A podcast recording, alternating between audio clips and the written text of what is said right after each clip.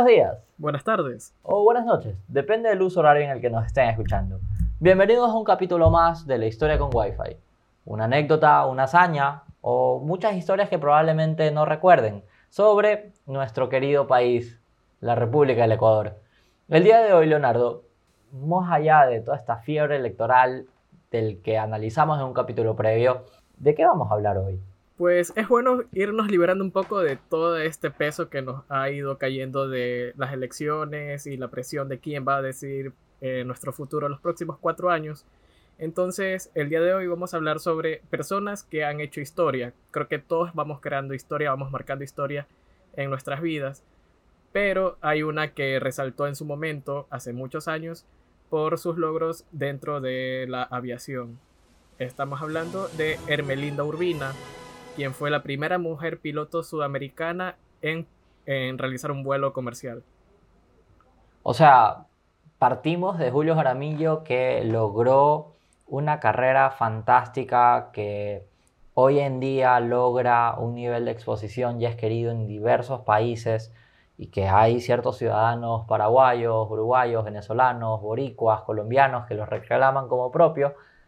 Y nosotros también tenemos una estrella que hizo historia en los aires y mucho mejor que fue mujer, lo cual quizás para la época no era tan tradicional.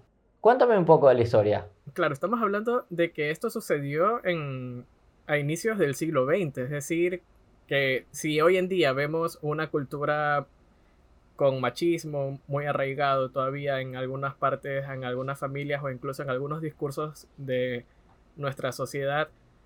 Imagínate en esa época. Entonces, lograr coger un avión y poder eh, llegar a los aires, surcar los cielos, era algo de mérito. Pero bueno, eh, hoy vamos a hablar sobre Hermelinda.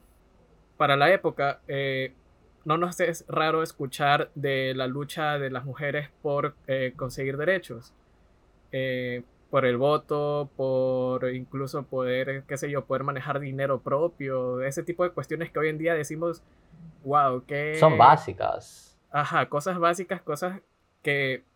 de tratar a, todas las personas como iguales.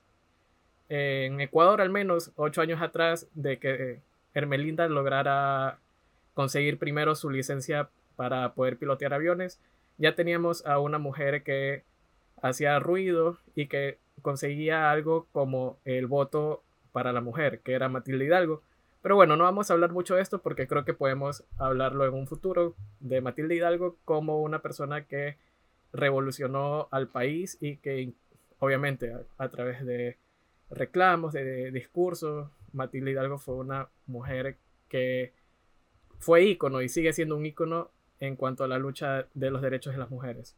Y lo de Matilde Hidalgo no solo se queda a nivel local, sino me parece que hace algunos meses Google eh, colocó una imagen alusiva a Matilde Hidalgo para dar la relevancia que logró. Pero este capítulo no va de Matilde.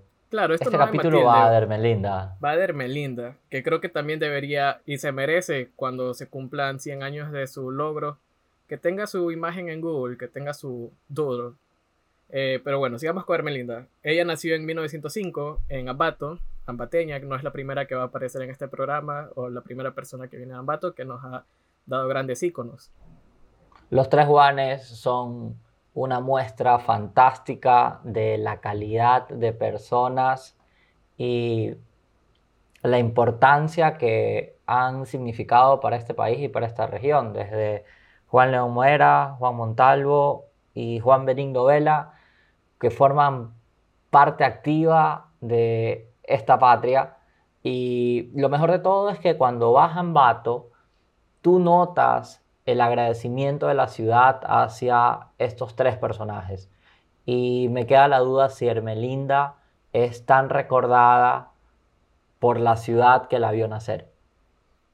Pues no sé si por la ciudad, porque al menos en el país no existen muchos registros en cuanto a lo que logró Hermelinda. Es decir, eh, para nosotros llegar a esto tenemos que buscar las 10 mujeres más importantes del milenio, en un reconocimiento que podemos encontrar en una nota de diario El Comercio y que ahí aparece con una nota de tres de tres oraciones, de tres líneas. Entonces tú te quedas como que esto debería ser más conocido.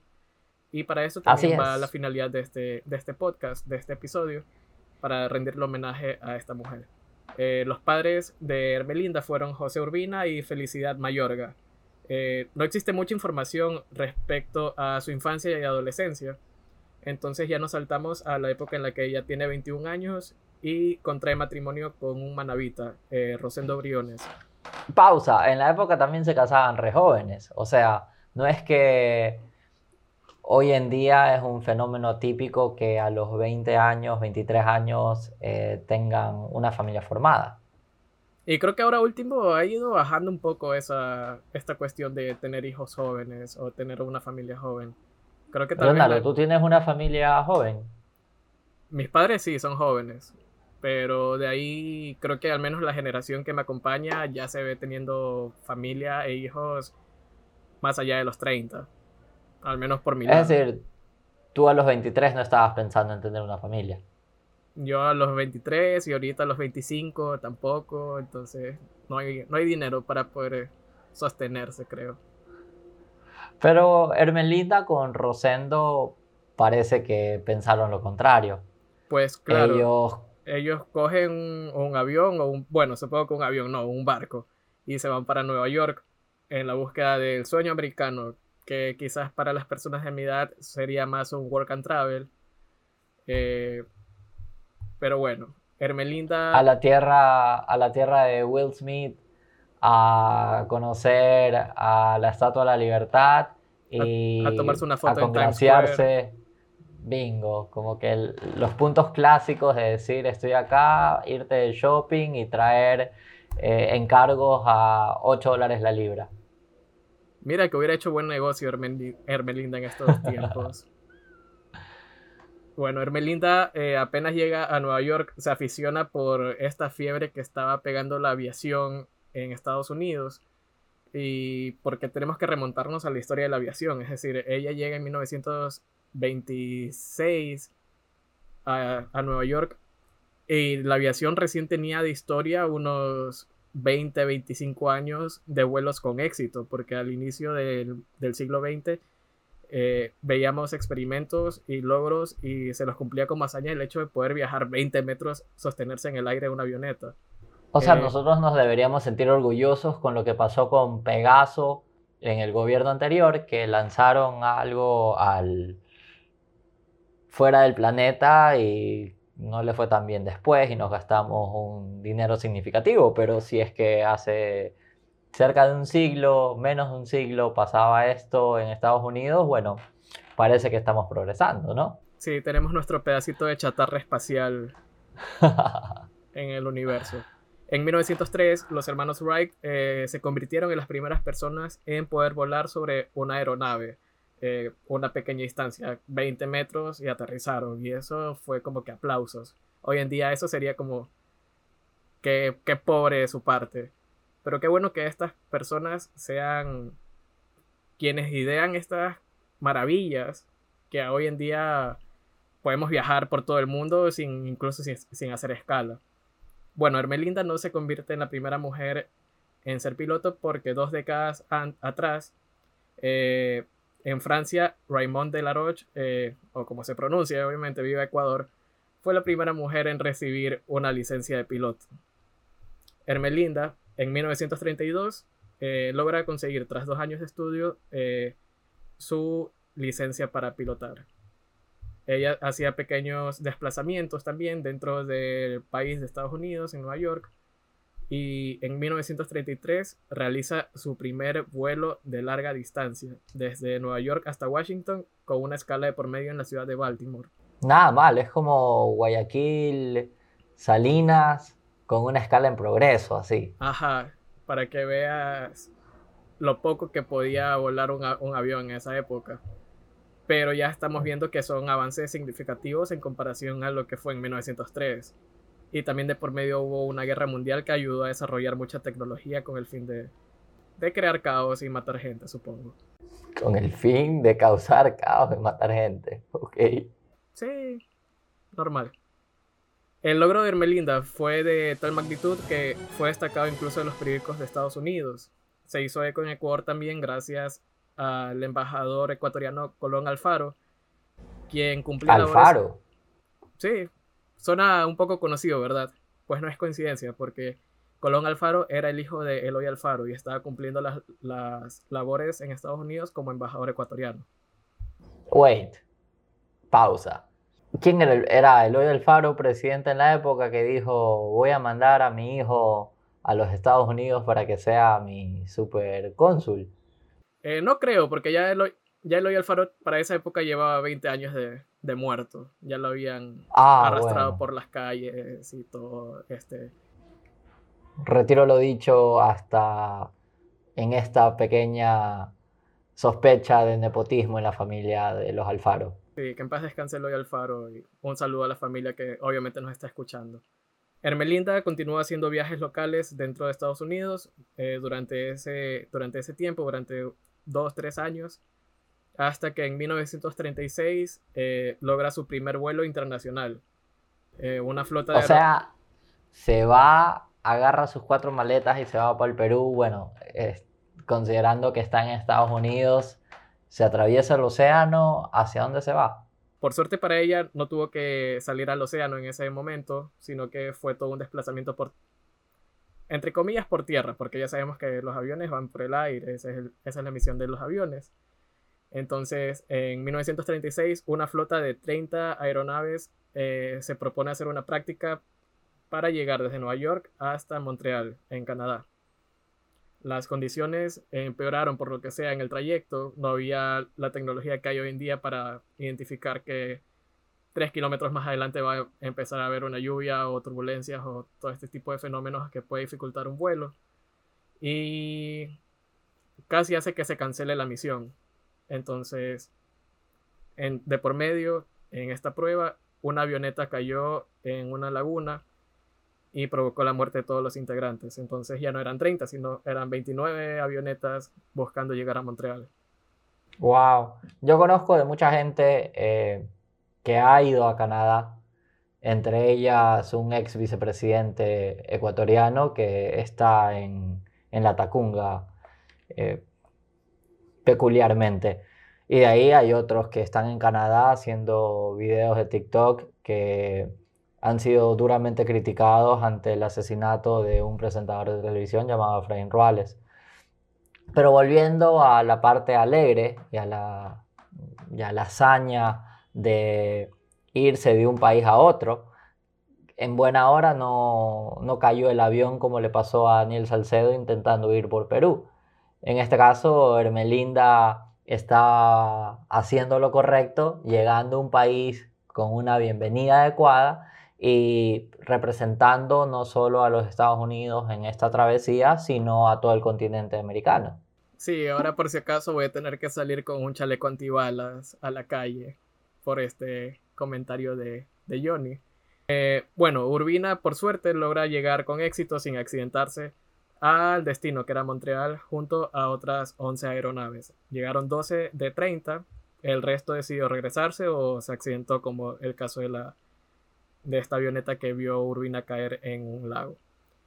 Entonces... Y deb- debió haber sido re terrorífico, eh, primero la incertidumbre de salir 30 naves, estar pilotando hacia un destino al cual no habías ido previamente, ver que una de las personas de tu mismo equipo de formación cae y no logra avanzar en esta travesía, y asimismo esta comunicación de ahí los dejo, me regreso y me voy para casita porque esto está muy bravo, porque las condiciones climáticas, y pese a todo ello, Hermelinda, alguien que nació en, en cuna ambateña, está en las grandes ligas haciendo y sobrellevando la, la bandera de una manera fantástica. Llega a Montreal y ¿qué sucede después? Pues Hermelinda no le temblaban las piernas, es decir, llegó, dijo, ok, ya está hecho el trabajo, ahora toca regresar para Nueva York. Muchas, muchos de los otros pilotos decidieron no viajar de regreso, sino que o iban de copilotos o se regresaban por barco. Ella decidió coger el, avión, la avioneta, y échele para... No sé si existía el JFK en ese momento, pero alguna pista de aterrizaje en Nueva York. Eh, bueno, de ahí Hermelinda y su esposo deciden comprarse un avión propio en 1937 porque... O sea, o sea, o sea, o sea, o sea, pausa.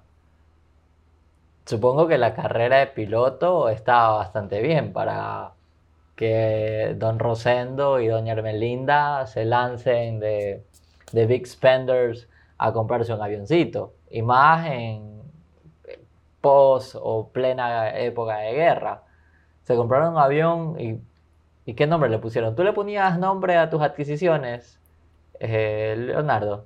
La verdad que no, nunca había pensado en ponerle... Si, si, yo le hubiera puesto un nombre a alguna adquisición mía, qué sé yo, si me comprara un barco en un futuro, de seguro le, el nombre sería alguna payasada, porque eso es lo que va conmigo.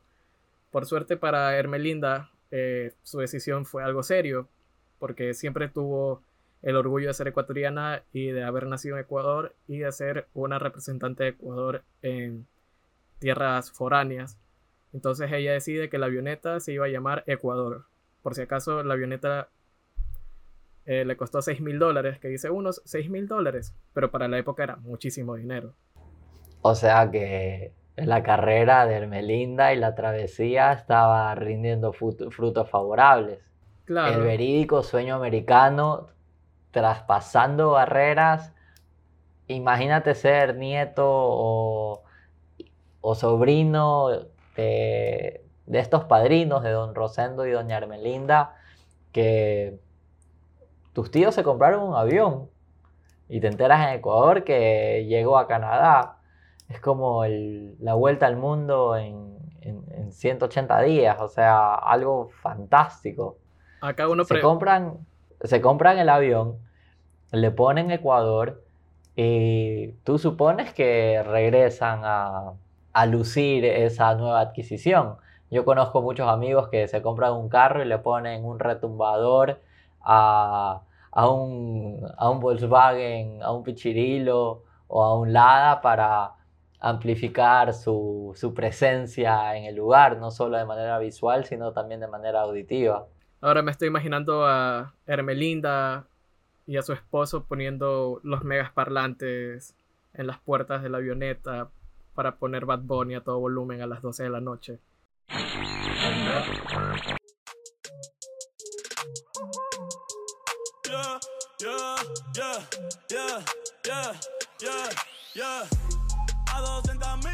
Por favor, si están ustedes en búsqueda de hacer eso, no pasen a las 12 de la noche por las calles, que me despiertan. Muchas gracias, audiencia. Luego de la adquisición de este avión, ¿qué hace doña Hermelinda? Bueno, cuando la adquieren, eh, tener un avión siendo ecuatoriano en Nueva York en esa época, por lo que sea, podía crear mucha expectativa. Entonces, la comunidad ecuatoriana que residía en Nueva York eh, decide ir a hacer como que a conocer la avioneta.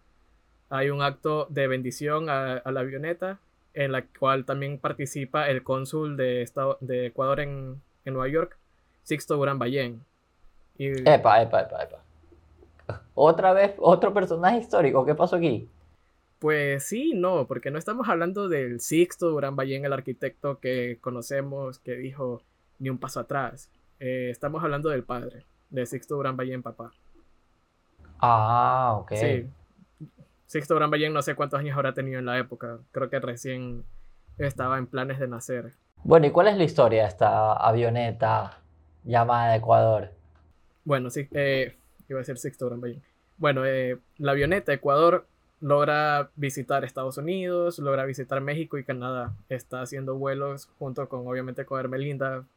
Eh, incluso Hermelinda recibe la licencia de piloto de avión también en México porque llega a ese punto de renombre que no solamente recibe el de Estados Unidos, sino que se expande. O sea que Doña Hermelinda tiene mejor éxito o mucho más eh, relevancia que muchísimos futbolistas que van a jugar a, México y se quedan seis meses y lo regresan a Ecuador porque no se adaptan. En cambio, doña Hermelinda con menos tecnología, con muchísimo más retos, logró eh, un resultado abrumador en todo lo que se propuso. No solo estos viajes internacionales, la adquisición de esta avioneta, el verídico sueño americano y también el reconocimiento de México y Estados Unidos. Es decir, no le pide favores a nadie. Claro, y hubiera sido interesante que alguien entrevistara en su época a Hermelinda o quizás ya en, en sus últimos años para saber cuáles eran los planes de ella al llegar a Estados Unidos, porque seguro que ella no se fue aquí pensando voy a, voy a ser aviadora, sino que capaz que pensaba, como muchos ecuatorianos acá, ah, voy a tener que trabajar como una persona normal en Estados Unidos. Y esto también lo quiero asociar a la cantidad de mujeres dentro de esta industria. Eh, me es muy grato que en ocasiones cuando viajas, al final no al momento que aterriza el avión y todo el mundo se para. Shame para las personas que hacen esto, tienen que esperar a que el avión se paralice y que todos podamos bajar tranquilamente. No vamos a ir, no, no vamos a llegar más rápido si es que te paras antes de tiempo. Sin embargo, muchas veces sale, eh, salen todos los tripulantes de, de aviación y es cada vez más común ver a mujeres que son las que dirigen y no necesariamente 100% las hermosas. Y este éxito de, de Hermelinda también lo, lo quiero comparar con otra industria porque así como Matilde Hidalgo de Procel fue la primera eh, o fue la que lideró esta revolución en cuanto a la democracia eh, para el voto femenino que nace de Ecuador antes que en muchos otros países, existieron procedimientos médicos como los que desarrolló el doctor Eduardo Alcíbar en cuanto a alargamientos de eh, extensiones como de, piernas, que con una tecnología de ampliación y, tutores con clavos dentro de, los huesos, lograron que la tecnología fuera eh, inclusive copiada o enseñada a los Estados Unidos para que esa sea replicada a nivel global. Algo que nació acá en Ecuador, que su hijo Eduardo Alcíbar, que es por el que conocemos todas las clínicas en el sur de la ciudad de Guayaquil, lo continuó. Y te da ese sabor favorable de que hay ecuatorianos que han hecho cosas fascinantes y que hoy en día deberíamos seguir conociendo, seguir reconociendo y hablar de aquello. En 1939, Hermelinda se suma al conocidísimo eh, Carnaval del Aire en Cuba, que es una, eran unas pruebas de aviación, era eh, como que un poco más de experimento y de ver hasta dónde podíamos seguir volando en esa época. Entonces tenemos a Hermelinda en su avioneta Ecuador viajando a Cuba, llega a Cuba con éxito, y pero, pero al regreso sufre un accidente. Eh, pierde el control de, la nave, parece que hubo turbulencias eh, y la avioneta cae picado en el mar. ¡Au! Sí. Pero, ¿Y qué pasó con Hermelinda? Hermelinda, por suerte, sobrevivió, al, igual que su mecánico, y ellos dos pudieron ser rescatados por un barco que estaba cerca justo en el momento del accidente, porque si no, otra podría ser la historia. Eh, lamentablemente, Ecuador murió. Ecuador no como país, sino Ecuador la avioneta, obviamente. Ajá, qué alivio. Lo importante es que Hermelinda logra sobrevivir a este momento trágico, pero pensemos hoy en día, es decir, una avioneta accidentada en medio del mar, a la altura de Cuba, lo primero que se nos viene a la mente eh, son estas travesías que ejecutan los cubanos para huir de la dictadura y llegar a Estados Unidos. Pero hoy para nosotros, eh, muy 2021, estar a la deriva en alta mar debe ser igual de terrorífico que para Hermelinda y quizás con menos facilidades en cuanto a la tecnología, porque hoy nosotros podemos visibilizar el, avión del opositor de, de Putin, desde dónde partió, cuándo llegó a Moscú y en qué aeropuerto aterrizó, pero Ecuador quizás no estaba tan, no tenía un hunter por ahí que te decía por aquí va y por aquí va llegando, sino que de buenas a primeras no llegó y te quedaste mil horas bajo la lluvia esperando como un perro, como dice la canción, salvo que en este caso aterrizó desafortunadamente en el mar. ¿Qué pasó luego? A Armelinda la rescatan con su mecánico y qué es, la, qué es, qué es de la vida de ella luego de este episodio triste. Eh, bueno, el accidente lamentablemente le, ya le marca para un futuro porque no solamente los traumas que pudieron quedarle a ella dentro de su cabeza, sino también la presión de la familia para que hey, deja de hacer esta locura, es 1939, es muy arriesgado lo que estás haciendo porque aún no existe la tecnología para eh, quizás asegurar que no se va a caer el avión como ya te pasó. Posiblemente eso fue un discurso de la familia. Ella decide hacer unos cuantos vuelos más y en 1945 eh, se regresa para Ecuador y se retira de la aviación para siempre se retira muy joven, a los 40 años. Recién solamente pudo practicar lo que le apasionaba durante 12, 13 años. O sea, no solo era practicar, era vivir su pasión, era sobrepasar niveles de expectativas, no solo eh, personales, sino familiares. Y me imagino el terror que sentía la familia a muchos kilómetros de distancia, sabiendo el nivel de exposición y la poca fiabilidad en cuanto a el éxito de una ruta. Hoy ese mismo riesgo muchas personas lo sienten, muchas mujeres sobre todo lo sienten cuando se suben en un taxi, que no es correcto, que no debería pasar así. Sin embargo, aterrizándolo al caso de doña Melinda, que era una crack, una figura por más de una década, ya llegó un punto en el que la familia debió haber estado súper nerviosa, más con el precedente de, oye, te caíste en Cuba, eh, varios aviones que en tu trayecto a Canadá no lo lograron, tú sí lo logras, ya deja de exponerte. Deja de probar tanto la suerte. es lo que quizás también nos decían nuestros padres cuando salíamos a altas horas de la noche y regresábamos no tan sobrios que digamos y al final del día nadie quiere estar tentando, como tú dices, a la suerte ni pisando la línea de fuego.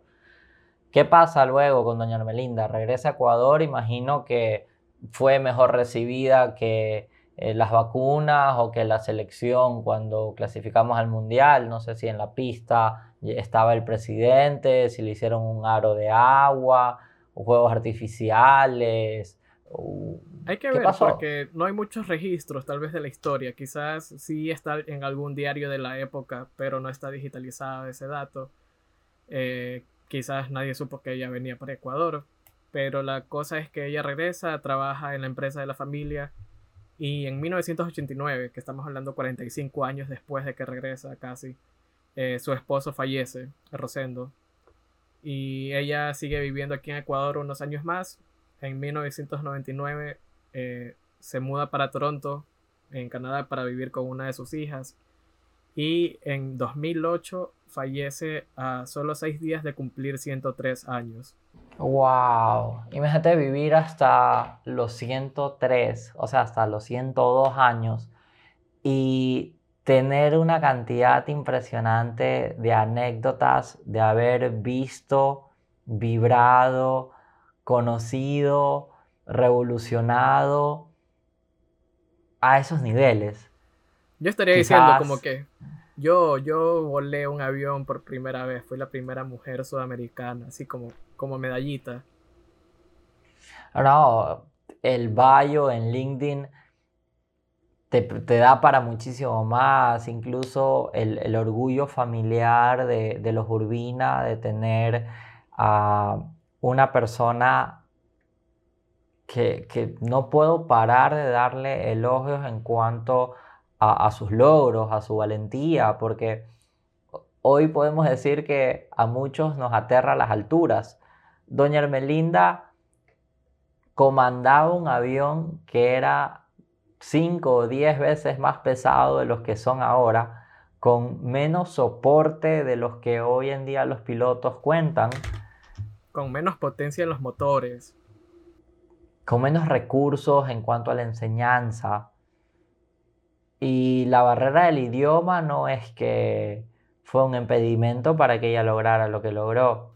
Claro, ella no yo no creo que ella haya estudiado en Open English para conocer un poco más del idioma. Anyways, creo que la historia de Hermelinda Urbina es una anécdota, es una hazaña que todos deberíamos conocer.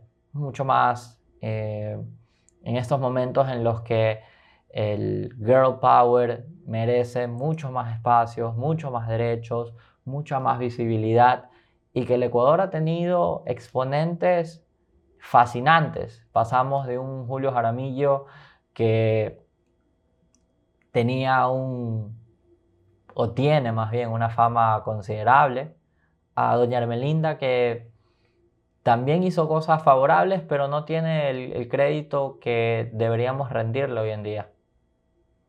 Sin duda, Ermelinda se merece mucho más. Tal vez un libro, tal vez una película, quizás no una serie de algún canal que conocemos que se dedica a hacer malos productos audiovisuales. Epa, epa, epa, no perdamos auspicios, epa. Oh, Un saludo. En otras noticias, les queremos agradecer porque cada vez somos más los que participamos en este podcast llamado La historia con Wi-Fi. Hemos leído atentamente todas sus sugerencias en nuestra cuenta de Instagram de arroba la, historia con Wi-Fi, donde eh, podrán encontrar mucha información de nuestros capítulos previos.